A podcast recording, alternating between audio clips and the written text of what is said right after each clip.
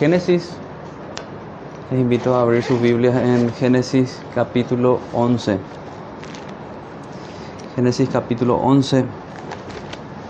No vamos, como les decía ayer, no vamos a estar leyendo una porción tan extensa como otras veces. Solamente vamos a hablar de la torre, la torre de Babel. Así que vamos a estar leyendo del versículo 1 hasta el versículo 9. Génesis capítulo 11. Tenía entonces toda la tierra una sola lengua y unas mismas palabras. Y aconteció que cuando salieron de oriente, hallaron una llanura en la tierra de Sinar y se establecieron allí. Y se dijeron unos a otros, vamos, hagamos ladrillo, cosámoslo con fuego. Y les sirvió el ladrillo en lugar de piedra y el asfalto en lugar de mezcla. Y dijeron, vamos, edifiquémonos, edifiquémonos una ciudad y una torre, cuya cúspide llegue al cielo. Hagámonos un nombre, por si fuéramos esparcidos sobre la faz de toda la tierra. Y descendió Jehová para ver la ciudad y la torre que edificaban los hijos de los hombres. Y dijo Jehová, He aquí el pueblo es uno, y todos estos tienen un solo lenguaje, y han comenzado la obra, y nada les hará desistir. Ahora, nada les hará desistir ahora de lo que han pensado hacer. Ahora pues, descendamos y confundamos allí su lengua, para que ninguno entienda el habla de su compañero. Así los esparció Jehová desde allí sobre la faz de toda la tierra, y dejaron de edificar la ciudad. Por esto fue llamado el nombre de ella Babel, porque allí confundió Jehová el lenguaje de toda la tierra, y desde allí los esparció sobre la faz de toda la tierra. Señor bendiga su palabra. Vamos a orar, hermanos, para que para rogarle gracias a nuestro Señor. Padre nuestro que estás en los cielos, como iglesia local reunida aquí, Señor, te rogamos que, que nos acompañes. Te rogamos que en este tiempo permitas, nos permitas adorarte, nos permitas contemplar tu palabra, creerla, Señor, con todo el corazón y atesorarla, Señor. Ayúdanos, ayúdanos con atención y ayúdame también con gracia, Señor, para explicar esto con claridad. Nos encomendamos a ti en el nombre de Jesús, nuestro bendito Salvador. Amén. Amén. Esta mañana nosotros nos recordábamos de Nabucodonosor. No, no pretendo leer de vuelta el, texto. Nabucodonosor sabemos quién fue este, este gobernante, cura que había en su cabeza. Resumidas cuentas, eh, es una historia bastante llamativa, hasta loca podríamos decir, porque este hombre, eh, sus magos y compañía que estaban allí, este rey de, de Babilonia, que le adivinen, le interpreten el sueño, porque primeramente tendrían que adivinarlo, o sea, tendrían que saber la revelación de cuál fue su sueño, y si no lo hacían, iban a morir. Ya había una sentencia de muerte contra estos adivinos, agoreros que tenía el rey a su alrededor. Y allí se acerca Daniel en un conjunto de, de eventos que le llevan a Daniel a acercarse al gobernante para hacer posible. Él les presenta el sueño, le dice de qué se trata el sueño y le da la explicación. El sueño era el siguiente. Él sueña con, le, le, cuenta, vos soñaste con esto, rey, soñaste con la imagen, una, una, gran imagen. Y quiero leer la explicación de, esa, gran imagen como, como ayuda para lo que vamos a ver también hoy con, con esta historia de Babel. Entonces era una imagen que era muy grande, cuya gloria era muy sublime y su aspecto era terrible. La cabeza de esta imagen era de fino oro, sus pechos y sus brazos eran de plata, su vientre y sus muslos de bronce, sus piernas de hierro, sus pies en parte de hierro, en parte de barro cocido. Y esta es una cita de, los editores de, un libro que habla sobre, sobre Babilonia y dice, siguiendo la línea de la interpretación que Daniel le dio al rey, este sueño le hablaba de cinco imperios mundiales, comenzando con la Gran Babilonia de Nabucodonosor como la cabeza de oro, siguiendo la historia, humana, la historia humana, llegamos a los medos y a los persas, los brazos de plata, bajo Ciro y sus sucesores al reino de Grecia, comenzando con Alejandro el Grande, como los muslos y el vientre de bronce, el reino de Roma, comenzando con los césares, como las piernas de hierro, hasta llegar a las democracias del presente, los pies de hierro mezclados con barro cocido, donde la ley hierro está mezclada y implementada por la voluntad del pueblo el barro cocido. Esto nos, nos da actualidad a esa profecía. Esa profecía termina hablando de que una piedra de la presencia del Señor iba a salir y iba a desmenuzar esa gran imagen que ahora entendemos que representa muchos gobiernos y mucha gente que se levanta con poder sobre la tierra. Esa, y iba a ser un gran monte, esta es la imagen, un gran monte sobre toda la tierra. Representa la soberanía de Dios, la soberanía de nuestro Cristo sobre toda la tierra. La roca que va a hacer eso es nuestro Señor. Y va a traer juicio sobre todas las naciones. Y esa es nuestra esperanza. Jesucristo finalmente va a destruir y va a derramar juicio sobre todas ellas y esa es la profecía. Nosotros nos hallamos ya en los tiempos finales, como dice la escritura. Nos hallamos ya en esos pies, mitad de barro, mitad de hierro. Y lo que nos queda es esperar en el Señor.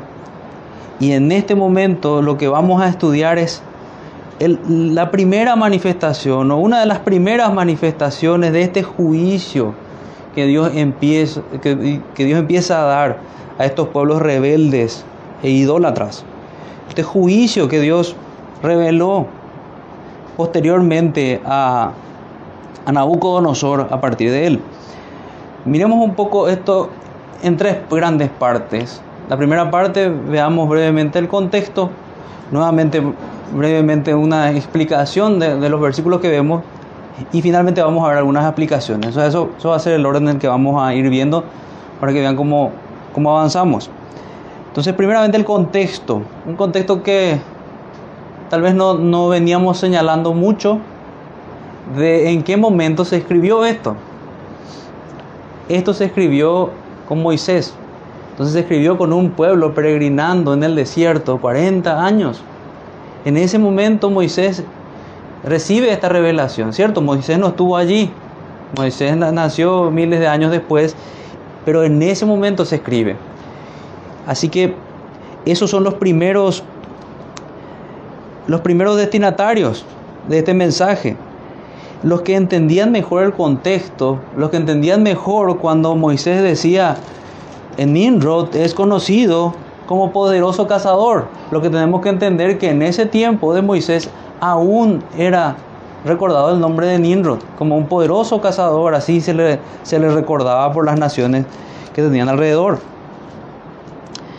Este mensaje, todo lo que estamos viendo ahora, que es historia de la creación, historia de los pueblos, historia de las familias de la tierra, iba a servir para el pueblo, para prepararse ante las guerras de conquista, para prepararse a lo que ellos debían hacer después, para que ellos conozcan el origen de sus enemigos, de dónde salían, de dónde salían los filisteos, de dónde salían los hebeos, de dónde salía cada una de estas de esas, de esas naciones y de dónde salía Babilonia, que es donde, donde estamos ahora, que, que termina siendo como el enemigo representativo de Israel, al punto que el Apocalipsis habla de Babilonia como, como la gran enemiga de la iglesia también. Siguiendo con nuestro contexto, se dio en el curso de la extensión de un mandato por Dios a Noé. Esto está en Génesis 9:7. ¿Qué le dijo Noé, eh, Dios a Noé? Le dijo que él debía multiplicarse y expandirse sobre toda la tierra. Ese era el mandato. Y esto se estaba cumpliendo en ese tiempo. En ese tiempo el hombre decide desobedecer a Dios. Un hombre que no por casualidad tiene el significado de vamos a rebelarnos. Recuerden que ese es el significado de Nimrod. Nimrod, el poderoso cazador delante de Dios, como se hacía llamar él, tratándose a, sí mismo como un, un Dios sobre la tierra. Y hoy nos toca ver que el ejemplo de Nimrod da pie a toda la idolatría que nosotros conocemos. Toda la idolatría que conocemos hoy, las imágenes y compañía, toman ejemplo de lo que hizo Nimrod en este, en este momento. Entonces estamos en el tiempo de la extensión de este, de este mandato, de esta expansión que ellos tenían que hacer. ¿Qué otra cosa tenemos en el contexto? Claramente lo que decíamos recién, la soberbia de este hombre y los hombres que estaban a su alrededor. Recuerden que las malas conversaciones corrompen las buenas costumbres, las malas amistades van a hacer que seamos semejantes a ellos. Él tenía gobernantes de esas otras regiones que él había fundado como Nínive y, otros, y otros lugares. Esta mañana hablamos también de Nínive también era conocida, es conocida en la Biblia como una gran ciudad, así como Babilonia. Una gran ciudad. Y todo ese deseo de fama, porque eso también vemos acá, empieza aquí. El hombre quería hacerse un nombre. Buscaba la gloria terrenal, buscaba la exaltación del hombre.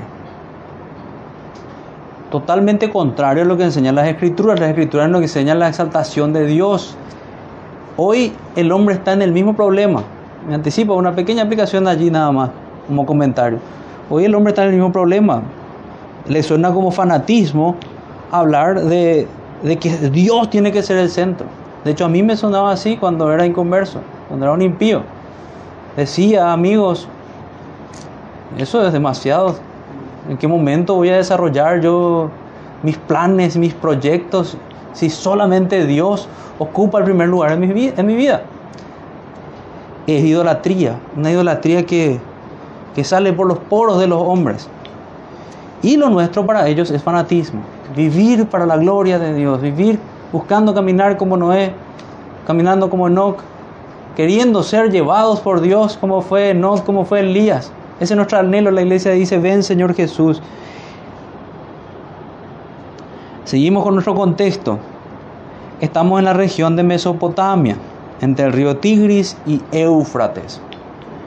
Recordemos que la tierra fue devastada por el diluvio, aguas salían desde las profundidades de la tierra y llovió 40 días y 40 días de esto se soltaron las, las fuentes de las aguas. Entonces habíamos dicho que el Tigris y el Éufrates descrito como como referencia para el Edén, ya no estaba en el mismo lugar, todo fue cambiado. Pero para esa gente que volvió a nombrar de la misma manera ese lugar, tenía algo especial. Hasta podríamos decir que ese lugar hasta hoy día es idolatrado.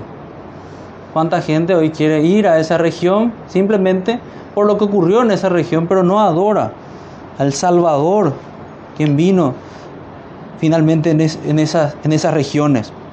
Pero estamos en esa región, en Mesopotamia. Y para finalizar este contexto, veamos la tarea difícil que tenían estos hombres. ¿Por qué decimos tarea difícil? Porque generalmente se construía con piedra que sacaban de las montañas. Acá dice que se detuvieron. Ellos dijeron, vamos a detenernos acá en la llanura de Sinar. Era una región conocida cuando la Biblia habla de esto, una región de, este hombre Nimrod, la llanura de Sinar. Pero allí no hay piedra. ¿Qué vamos a hacer? Sería la pregunta de esta gente. ¿Qué podemos hacer? Y ellos encuentran la solución, son muy ingeniosos, son muy inteligentes. Dios dio inteligencia al hombre. Y el hombre natural no, no perdió todas sus facultades mentales. De hecho, vemos que, que la ciencia avanza. Y avanza mucho cada día. Entonces, ¿qué, es, qué plan idean, idean estos hombres? Ellos dicen, vamos a hacer ladrillos. Y desarrollan la tecnología para hacer ladrillos. Pero no tenemos cemento. Bueno, ahí tomaron el ejemplo de lo que hizo Noé con el arca. Usaron esa, esa misma resina.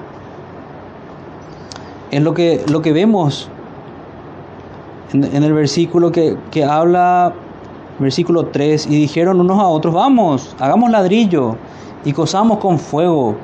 Y les sirvió ladrillo en lugar de piedra y el asfalto en lugar de mezcla. Muy ingenioso, brillantes estos hombres. Lastimosamente usaron mal los talentos que Dios les, les otorgó. Estos hombres eran brillantes en matemáticas, así como hablaba el pastor, es la misma región. Es esa gente que vimos esta mañana de Nínive aprendió y recibió mucho legado de esta primera Babilonia. Y recibió esas matemáticas, recibió ese poder de guerra, porque hay que tener ingenio, hay todo un arte para la guerra. Recibió ciencia, y acá podemos ver sus aptitudes para la arquitectura. Eso es lo que, lo que tenemos, esos son los hombres que tenemos enfrente pero hombres rebeldes, hombres impíos y hombres que estaban siendo gobernados por un tirano malvado, pero estaban en comunión con él.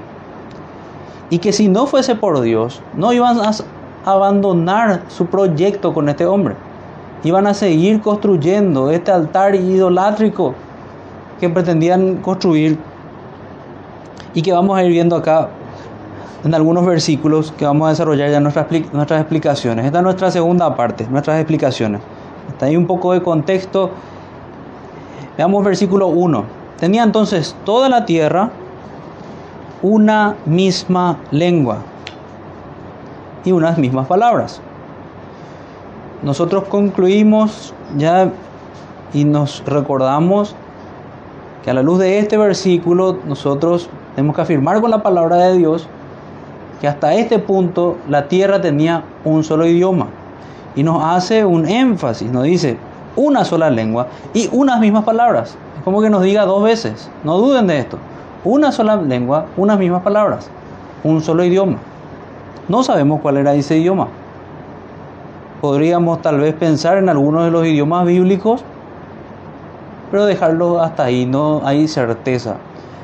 Así que recordando que los, la Biblia fue escrita primordialmente en el Antiguo Testamento en hebreo, algunos textos en arameo y el Nuevo Testamento en griego. Muchos se inclinan a pensar probablemente en hebreo, pero no sabemos. Una sola lengua. Y Dios manda un, luego de esto un juicio y a partir de aquí surgen todos los idiomas que conocemos. Otra otro de los pensamientos tal vez que podríamos tener en cuenta aquí es, hay idiomas que surgieron de, derivados de, otros idiomas, como sabemos que nuestro mismo idioma, el español, deriva del latín y compañía, pero no fue el caso acá. Dios estableció nuevos idiomas y así surgieron algunos incluso piensan como icónico lo, del capítulo anterior que habla de 70 personas y a partir de allí 70 idiomas, eso no se sabe. Pero sí fue el Señor haciendo un milagro aquí, en su juicio, repartiendo a la gente en diferentes idiomas. Pero hasta aquí solamente describe el versículo 1 que tenían una sola lengua. Esto es la historia bíblica, esto es la historia que gracias a Dios nosotros podemos conocer. Versículo 2 dice, aconteció que cuando salieron del oriente, hallaron una llanura en la tierra de Sinar y se establecieron allí. Eso es lo que, lo que decíamos antes, que se establecieron. Sabemos lo que es una llanura, a los que no saben, montes, lugares altos, llanuras, lugares bajos. Por eso es lo que decíamos hace rato del, del ladrillo. No había rocas, las rocas se sacan de los, de los montes. Por eso las manifestaciones acá en Ñembú que estaban ya por, por quitar toda la montaña que tenemos acá en Ñembú. Porque de ahí sacan, sacan las piedras. Es una cantera. Entonces estaban en una llanura. Estaban en una llanura. Vimos hasta aquí entonces algo de, de esta gente, algo de su corazón malvado. Vemos que íbamos a ir entrando en cuál es, cuál es su objeto, lo, lo que tenían en vista, cuál es el método. Veamos relacionado a su objeto, qué era lo que se planeaban ellos. Versículo 3. Y se dijeron unos a otros, y se dijeron unos a otros, vamos, hagamos ladrillo y cosamos con fuego. Y les sirvió el ladrillo en lugar de piedra y el asfalto en lugar de mezcla. Y versículo 4, y dijeron, vamos, edifiquemos una ciudad y una torre, cuya cúspide llegue al cielo, y hagamos un nombre por si fuéramos, pues, fuéramos esparcidos sobre la faz de la tierra. O sea, ellos no querían cumplir con la voluntad de Dios abiertamente, por si el Señor hace cumplir lo que Él quiere que hagamos. Básicamente lo que dicen. Entonces su objetivo era, ellos querían construir una torre que alcance, o sea, lo que dice el versículo, vuelvo a leer, leo literal, edifiquemos una ciudad y una torre cuya cúspide llegue al cielo. Hasta el cielo, hagamos una pregunta de qué se trata eso. Veamos primero lo que no significa hasta el cielo. Hasta el cielo no significa no significa llegar a la morada de Dios. Y acá hago un paréntesis bien gráfico y una denuncia también de cuidado. No es como aquel dibujito, dibujo animado que muchos probablemente vimos, conocido como Dragon Ball, en el cual había una torre en la cual en la cima estaban las sus deidades ese, ese dibujo animado es diabólico. Todo, y mismo vemos esa representación de la torre de Babel allí. Vemos a la serpiente antigua, quien es su Dios todopoderoso. Vemos el 666 graficado en las frentes de personajes principales. Vemos a un hombre que se llama Mr. Satán. Vemos homicidios, violencias, envidia, sensualidad. Ese no es un dibujo que debamos ver. Y por nuestro pecado es que nos, nos agrada eso. Yo hablo desde alguien que quería ver esas cosas. Pero si analizamos de manera racional, ese dibujo animado es diabólico. Hay por ahí un motivador, creo que dice que es pastor también, que denunció el énfasis de decir que estos dibujos animados que esto aquello es satánico, diciendo que nosotros tenemos que estar más enfocados en en el daño que causa la pedofilia o otros flagelos a los niños. ¿Cierto? Debemos atacar eso y decir que eso es malo. Pero este tipo de cosas van a llevar las almas de los niños al infierno. Si nosotros estamos acá a pesar de esa instrucción, de esos dibujos animados, es por la gracia de Dios. Las influencias diabólicas de, de esas ideas son terribles. Violencia, sensualidad, pecado por todos lados y satanismo en el fondo. Pero me pareció bien señalar porque exactamente es un error el que ellos plantean, una torre que llega al cielo y en esa allí está la morada de su Dios, que es un lagarto. Muy diabólico. Eso, eso no es lo que expresa el texto. Otro error que no significa tampoco es que la cúspide representara el cielo. O sea que al llegar a la cúspide ahí llegan al cielo. Tampoco. Tampoco. ¿Y qué significa entonces? ¿Qué significa entonces cuando dice vamos edifiquemos una ciudad y una torre cuya cúspide llega al cielo? Recuerdan que eran hombres muy inteligentes. Entonces, están hablando de algo posible. Es una hipérbole de elevación, de fama, de poder. están exagerando, diciendo, vamos, elevemos algo que llegue hasta el cielo. Y la respuesta a esa interpretación está en lo que sigue. Vamos a hacernos un nombre. Es lo que querían hacer, acto seguido, dice cuya cúpide llega al cielo y hagámonos un nombre, por si fuéramos esparcidos sobre la faz de la tierra. Gloria a Dios que a esta gente le vino lo que temían. Dios les castigó y les esparció. No pudieron cumplir su necio plan, rebelde contra el Señor.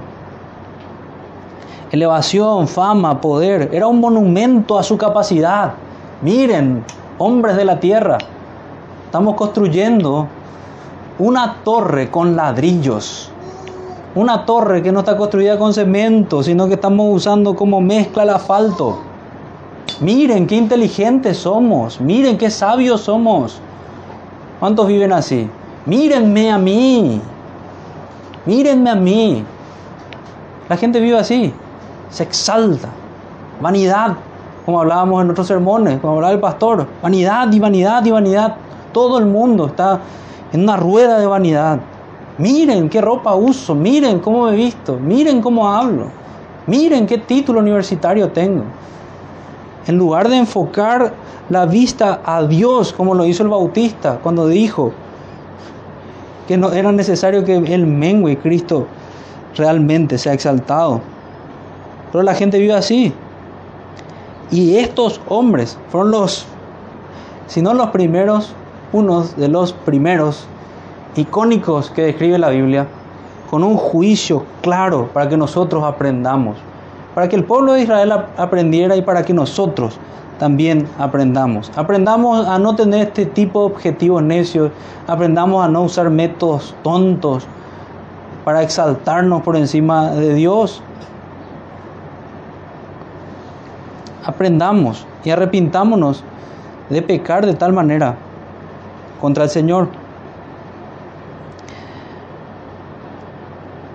Fíjense lo que, entonces vimos lo que no significa, vimos lo que significa, de manera así bien gráfica vimos que este dibujito animado nos representa lo que no significa y vemos en la escritura aquel pecado que realmente apunta, el orgullo del corazón. También podemos recordar que estas construcciones que, ellos hacían muy probablemente eran aquellos sigurat se conoce, que vemos construido tanto por los mayas, que tanto bien fueron recordados en este tiempo como hombres sanguinarios, quienes no son dignos de imitar, que justo juicio de Dios realmente cayó sobre ellos con la venida de los de los europeos. Y también había en estas zonas. Eran eran construcciones escalonadas, bien altas, en las cuales en, la cúspide estaba un lugar de adoración. Y sabemos de los mayas que eran sacrificios humanos lo que hacían estos hombres, sacrificios sanguinarios. Comentábamos esta mañana cosas terribles, bebían ah, sus, bebidas en los cráneos de, de sus enemigos. Hacían tambores, con, su piel. Bien diabólico. Pero esa, toda esa es la herencia que viene de Nimrod. Todos estos aprendieron de él. Así como vimos esa secuencia al principio de, de, esa, de esa imagen que vio Nabucodonosor, que vemos que viene Babilonia, luego sigue el reino de los medos, los persas, los griegos, los romanos, los egipcios también que no están, no están allí, todos iban recibiendo no solamente sus, su tecnología. Recuerden que los egipcios también tenían esto.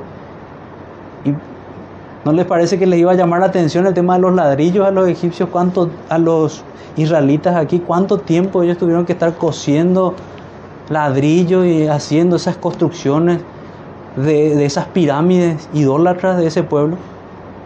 Ellos entendían de lo que le estaba hablando. Ellos entendían de esa exaltación humana. Ellos entendían bien la influencia babilónica en Egipto. Ellos entendían que no solamente se comunicaban tecnología entre estos pueblos paganos, sino comunicaban una religión una religión idólatra. Una religión idólatra. El siguiente punto es que vemos, siguiendo nuestra, nuestra explicación, una porfia, porfiada obstinación. ¿Nunca vieron esos muñecos que les pegan y vuelven a subir, vuelven a subir y vuelven así porfiados, insistentes, no se arrepienten? Así es la obstinación. Y la obstinación describe la Biblia que es, que es idolatría. Es como idolatría. Versículo 5. Versículo 5. Esta, esta actitud porfiada la vemos luego de la respuesta del Señor. El Señor desciende ahora y hace una inspección divina. Desciende Jehová para ver lo que habían edificado, la obra de cada hombre. Esta es una verdad muy solemne. Bien, hacemos una pequeña aplicación allí. Los ojos de Jehová escudriñan cada ladrillo que nosotros construimos o cada tesoro de nuestro corazón. Todo motivo y acto por igual tiene que ser puesto a prueba. Sin fe es imposible agradar a Dios. Si atesoramos otra cosa que no esté en Jesucristo, eso va a ser destruido y el viento va a llevar como polvo todo aquello que, atesoras. Es lo que le describió el Señor a Nabucodonosor, que ese oro tan fuerte iba a ser destruido por esa roca y el viento iba a llevar aquel polvo. Veamos aquellos porfiados. ¿Por qué digo porfiados y obstinados? Y descendió Jehová para ver la ciudad y la torre que edificaban los hijos de los hombres. Y dijo Jehová, he aquí el pueblo es uno y todos estos tienen un solo lenguaje. Segunda vez que afirma que tenían un solo lenguaje. Han comenzado la obra y nada les hará desistir ahora de lo que han pensado hacer. Nada les hará desistir. Obstinados en su rebelión, tercos, necios, rebeldes, rebeldes contra Dios, atrevida obstinación, diabólica obstinación contra el Señor. Este es un mal ejemplo terrible ejemplo de, perseverancia, pero en lo malo. Quiera Dios que nosotros realmente seamos perseverantes, pero para hacer el bien. Veamos otro punto. Nos puede, lo, que, lo que vamos a ver aquí nos va, nos va a llevar a decir que es bendita la Trinidad de Dios, como la podemos ver ya aquí. Ahora pues descendamos y confundamos allí su lengua, para que ninguno entienda el habla de su compañero Fíjense el plural. El Señor, las personas de la Trinidad, el Padre, el Hijo, el Espíritu Santo, dicen, descendamos, confundamos. ¿Por qué no puede ser un ángel? Porque es obra de Dios. Él es el que confunde a estos hombres, que hace esta obra milagrosa. El poder del Espíritu Santo. El Señor mismo que coloca su rostro delante de esta gente, que dijimos que era una señal que, de, de la cual debíamos temer horrenda cosa es caer en manos de un Dios vivo. ¿Cuánta gente vive ahora como si Dios estuviera muerto? Pero un día van a estar delante de sus ojos. Se van a llevar gran sorpresa y gran pérdida. Horrenda cosa es caer en manos de aquel Dios vivo, el cual despreciaron. Muchos piensan que a partir de este texto y otros tenemos indicios suficientes para pensar que la Trinidad ya fue revelada desde entonces. Y otro indicio es cómo estas religiones paganas que surgen, finalmente son hijos de Noé, terminan hablando de trinidades en sus deidades. Muchos de ellos, y es cuestión de investigar. Allí hay como mucha historia de, las religiones antiguas la cual nos van a hablar de, de toda la influencia de Nimrod sobre Babilonia, sobre los egipcios y sobre todos los pueblos que estaban hacia alrededor. Y finalmente sobre pueblos o religiones que tenemos en la actualidad. El catolicismo romano tiene el panteón de los romanos, con otros nombres. Tiene las, la diosa de los romanos. Tiene la, la que muchos atribuyen que es a la esposa de Nimrod. Tienen todos esos condimentos idólatras.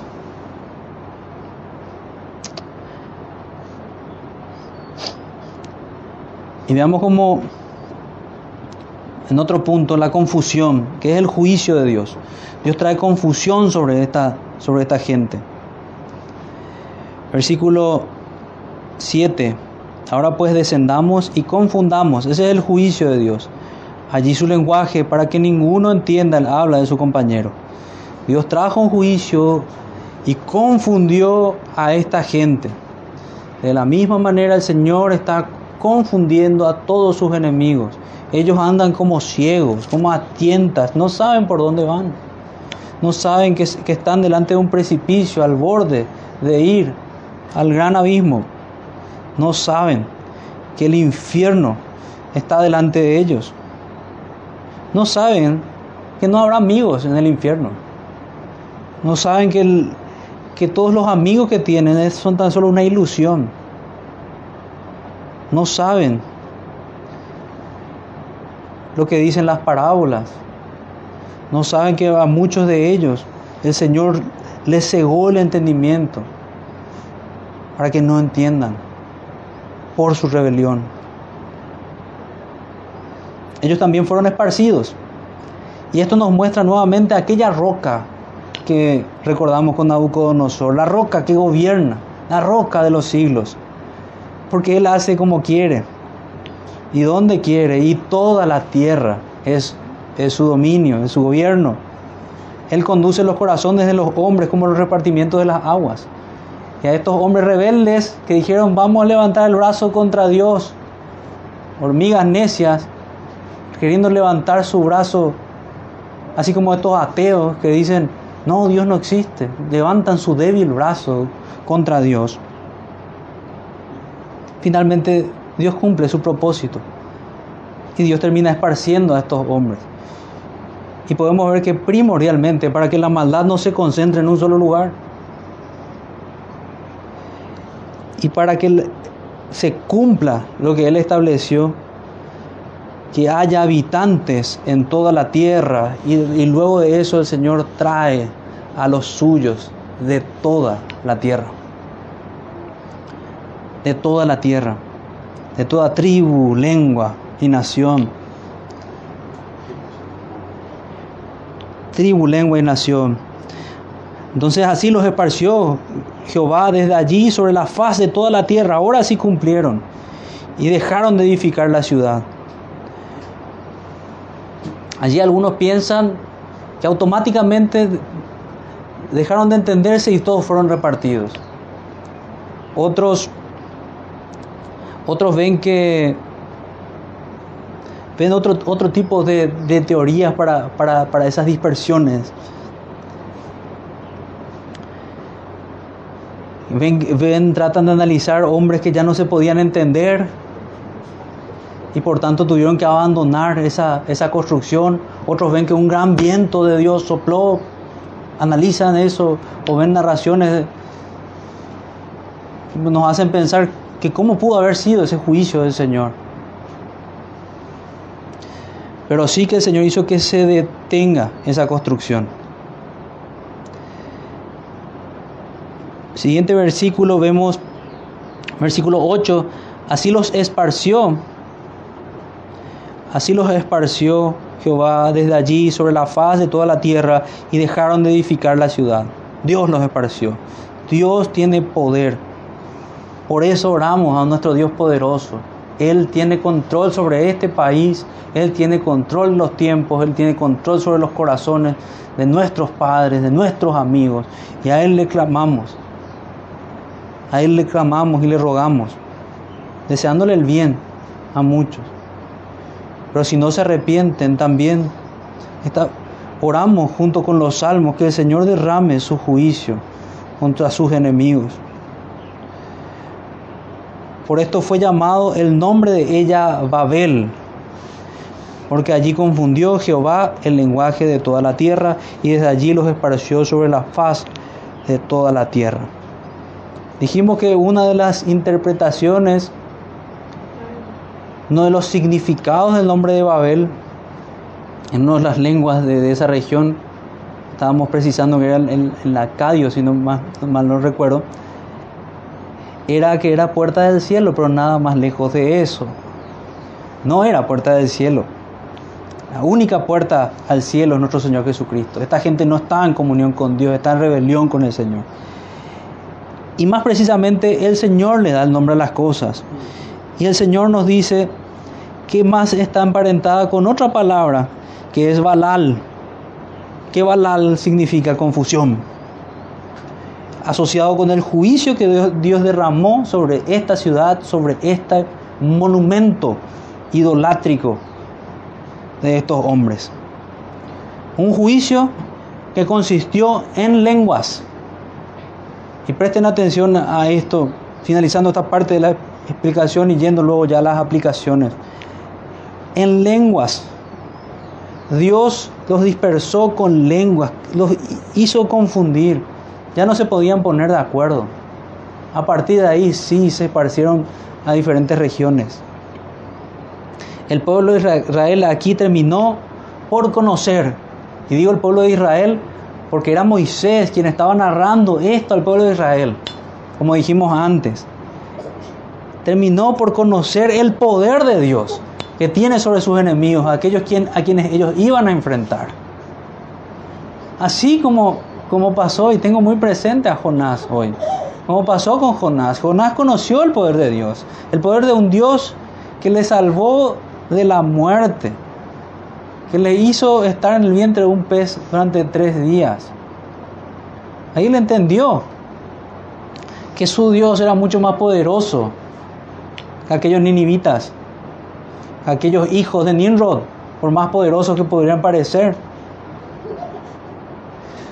El pueblo de Israel terminó por conocer el poder de su Dios en este relato y en su vida experiencial también el origen de sus enemigos, de los pueblos circundantes, y aquí primordialmente de Babilonia. En el Nuevo Testamento, ¿qué vemos con respecto a las lenguas? Como, como una nota al margen aquí. Vemos también un juicio. La Biblia describe que en Jonás que las lenguas son un juicio para un pueblo rebelde que no recibió a su Mesías. Un pueblo rebelde, así como Nimrod, así como toda esta ciudad de Babilonia. Rebelde. Pero ¿cómo se dio lo de las lenguas? Aquí lo de las lenguas fue al revés.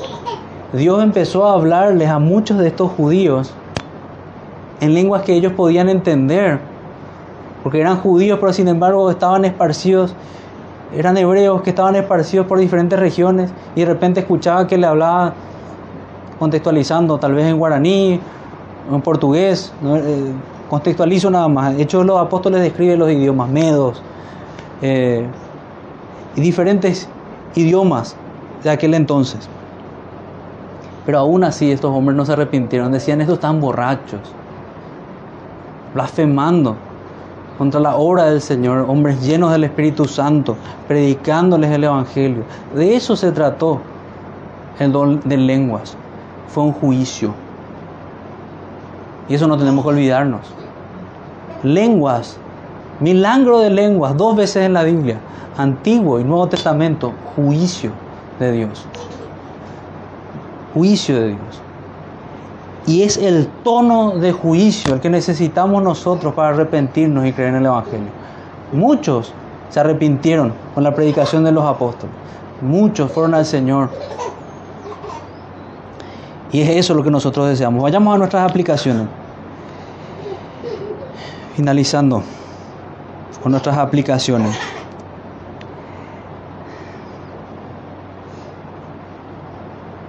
La idolatría formalmente conocida hoy día surge de este punto. Eso es lo que podemos traer nosotros ahora. Todos están emparetados con esto. Aún los inefables masones están aquí con sus secretismos y eso, esoterismo, como que significa eso, secretos. Están aquí. Ellos toman imágenes que muchos asocian con Nimrod o Nino en otras para otras personas, ¿verdad?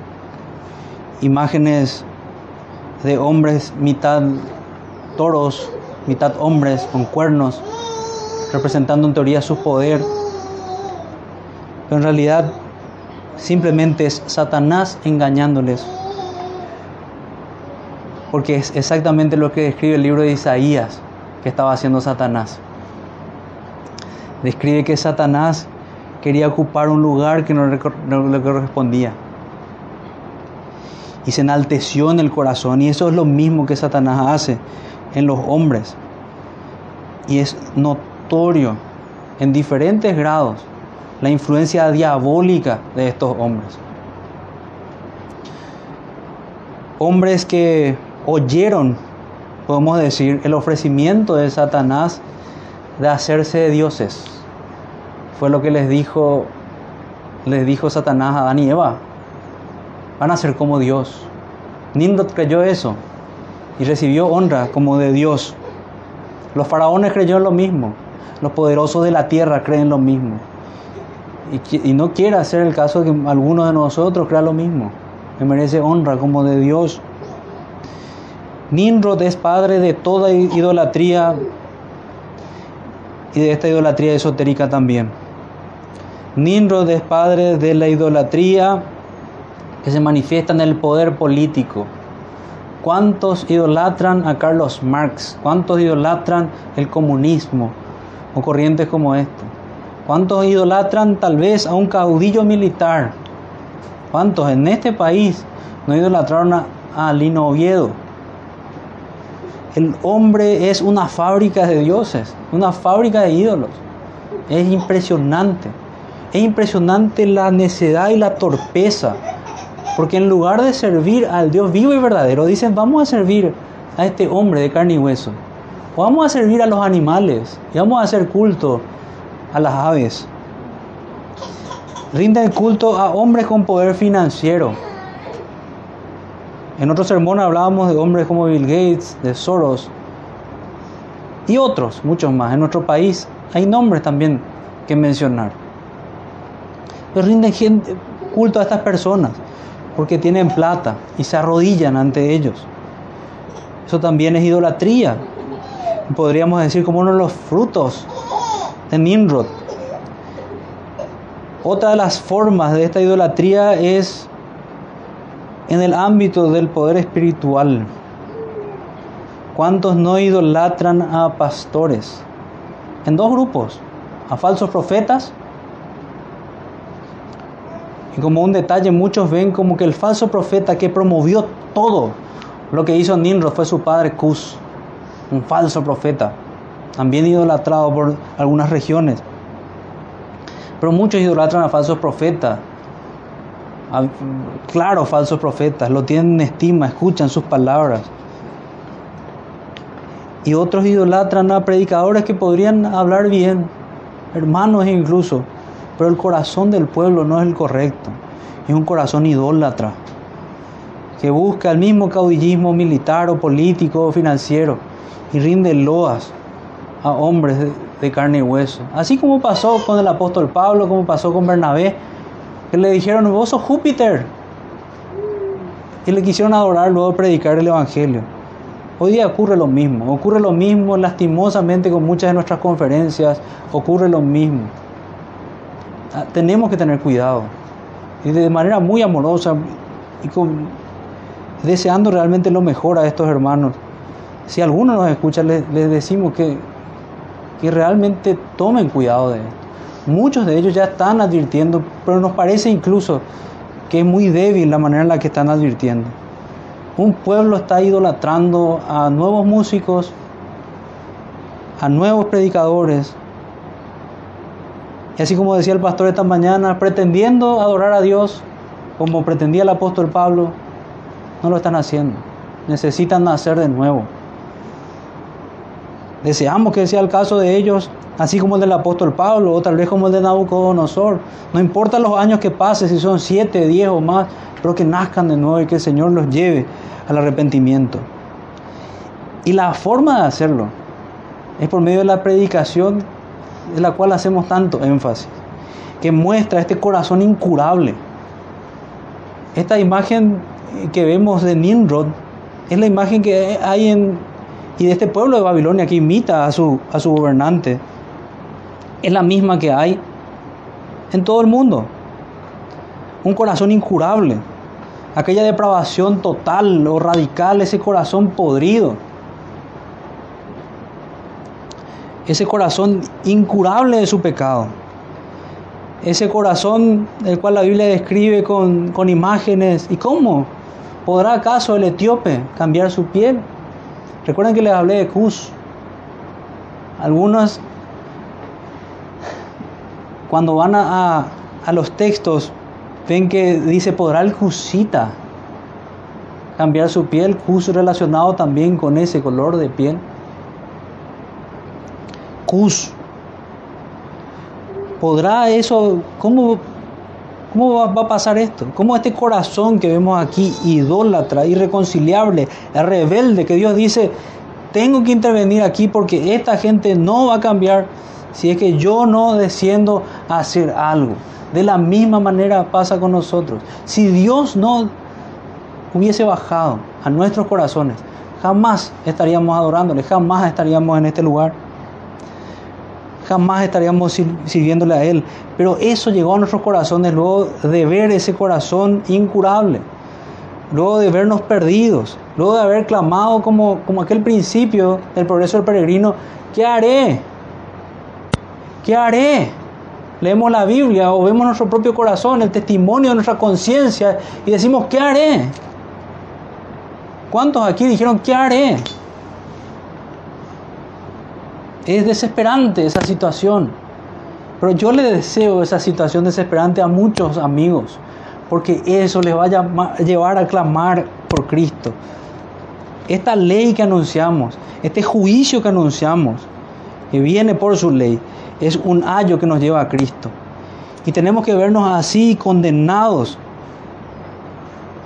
por ese pecado incurable que recibimos por herencia y también por nuestro pecado propio. Y solamente así, solamente así vamos a buscar aquel único camino, aquella salida. ¿Cómo, cómo voy a escapar?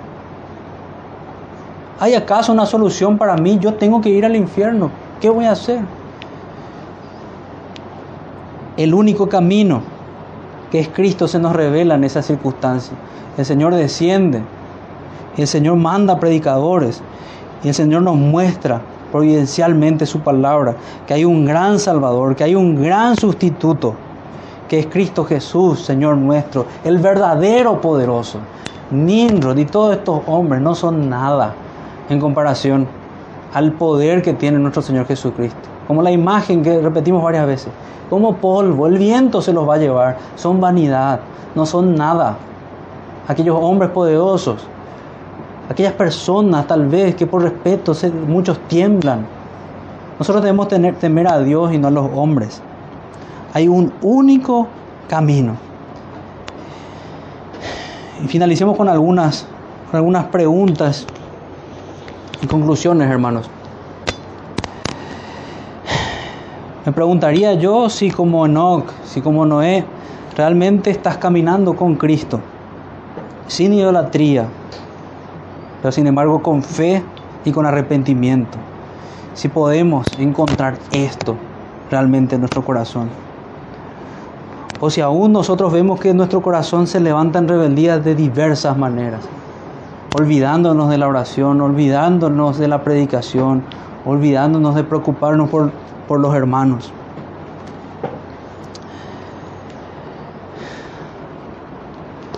Quiero leerles una, una última reflexión de este libro de del hermano Carballosa. Él podemos terminar diciendo que la importancia del reino de Babilonia en la revelación bíblica es sin duda grande. El hecho de que su fundador Nimrod fuera un caudillo y un imperialista que se opuso abiertamente a Dios llama la atención Asimismo, la ciudad de Babilonia es un símbolo de la sociedad impía con sus pretensiones y arrogancia. Sus persecuciones del pueblo de Dios, que vemos en Daniel, por ejemplo, Van a tener que dar cuenta por tomar a príncipes de Israel como esclavos. Sus pecados de idolatría y sus supersticiones, sus riquezas y su contaminación espiritual del mundo entero y su juicio venidero. El Apocalipsis la describe así. Un misterio, Babilonia la grande, la madre de las rameras y de las abominaciones de la tierra un ángel de Dios anunciará, ha caído, ha caído la gran Babilonia y se ha hecho habitación de demonios. Ya no vamos a escuchar porque muchos dicen que esto, vamos, vayamos, construyamos, hagamos esto, que era como un cántico de estos hombres para rebelarse contra Dios. Ya no vamos a escuchar eso, sino que vamos a escuchar, ha caído, ha caído la gran Babilonia y se ha hecho habitación de demonios. Todas las imprecaciones de Dios todo el juicio de Dios va a caer sobre estos hombres. El grito evangélico tiene su origen en Génesis 11, pero su estribillo continúa a lo largo de los siglos como un símbolo de la autonomía humana y del desafío a Dios. El propósito de Dios con el hombre sin duda incluye la unidad. Sin embargo, esa unidad tiene que ser en Cristo. ¿Cuántos hermanos hay que piensan que están unidos por Cristo, pero son los ecuménicos diabólicos que están unidos contra Dios, así como lo estuvo Nimrod. El ecumenismo es satánico y es uno de los frutos más de este hombre, Nimrod, de Babilonia. El programa de Dios es también un esfuerzo unido, pero en Cristo, hermanos. Y el fundamento de esa unidad no es la gloria del hombre, sino la gloria de Dios. Por supuesto, como lo llama aquí, el babilonialismo está extendido en toda la tierra, la idolatría, la negación de la palabra de Dios y el satanismo se evidencia en el mundo de hoy, pero también está presente el misterio de la piedad y gloria a Dios, por esto en 1 Timoteo 3:16. Ese misterio está basado sobre la sangre de Cristo derramada en la cruz del Calvario. El día de Pentecostés, Hechos 2, Dios obró el milagro de que su pueblo hablase los diferentes idiomas y dialectos del mundo. Y en parte dijimos que fue un juicio, pero también fue para proclamar que solo hay perdón de pecados y vida eterna en nuestro bendito Salvador Jesucristo. Hermanos, una vez más hemos hecho el esfuerzo de seguir con nuestro único sermón, la cruz de Cristo. Es nuestra esperanza. La maldad del hombre nos, nos lleva directo allí, a buscar esa salida, esa solución. Esperemos que muchos oigan el llamado de advertencia y que no sigan siendo hijos del diablo, siguiendo el camino de Caín, hijos de, de este terrible hombre idolatrado Nimrod. Hermanos, vamos a orar y rogándole al Señor que, que reciba nuestra, nuestra adoración. Padre nuestro que estás en los cielos, te damos las gracias, Señor, te damos las gracias porque tú aplicas remedios a nuestros corazones idólatras. Te damos las gracias, Señor, porque en muchas maneras nos hemos podido ver, hemos podido ver representada nuestra maldad en este hombre malvado, perverso inefable en su maldad. Te pedimos, Señor, que no sigamos ese camino. Ayúdanos a seguir el camino de tus santos. Permítenos, Señor, un día escuchar tus palabras, las cuales tú nos dirás. Te rogamos que sea así, Señor. Entra al gozo de tu Señor, buen siervo fiel. Ayúdanos a pensar y a preocuparnos por esto, Señor. A ser tenidos por dignos de estar en tu presencia, de estar en tu comunión. Guárdanos, escóndenos en Cristo, Señor. Ya no queremos estar muertos para este mundo. Ya no queremos vivir para las vanidades ilusorias. Ayúdanos, por favor. Guárdanos de toda maldad, aún de nuestra propia maldad. Te rogamos esto, Señor, en el nombre de Jesús. Amén.